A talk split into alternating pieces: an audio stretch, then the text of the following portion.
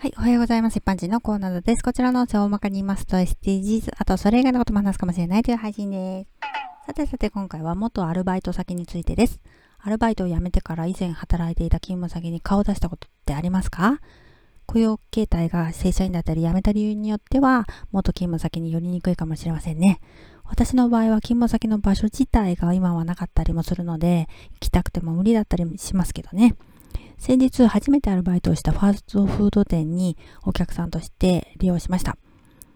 今の店長も店員も誰も知ってる人がいるわけではないんで、久しぶりなんてやりとりはないんですけどね。レジに並んで私の番注文となった時に、少々お待ちくださいと待たされました。レジ兼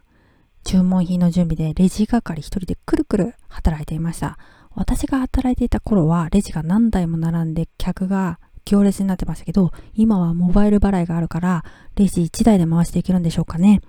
店内のレイアウトや機械が変わったとか、相変わらず人手不足だなとか、時給が高くなってるとか思いながら、ポテトなら今手伝いましょうかと思ったり、実はバックヤードを知ってる客ってわけですね。今働いてる人たちからすると、そんな目線の客がいるなんてきっと思いもしませんよね。ではでは今回この辺で次回もお楽しみにまた聞いてくださいね。ではまた。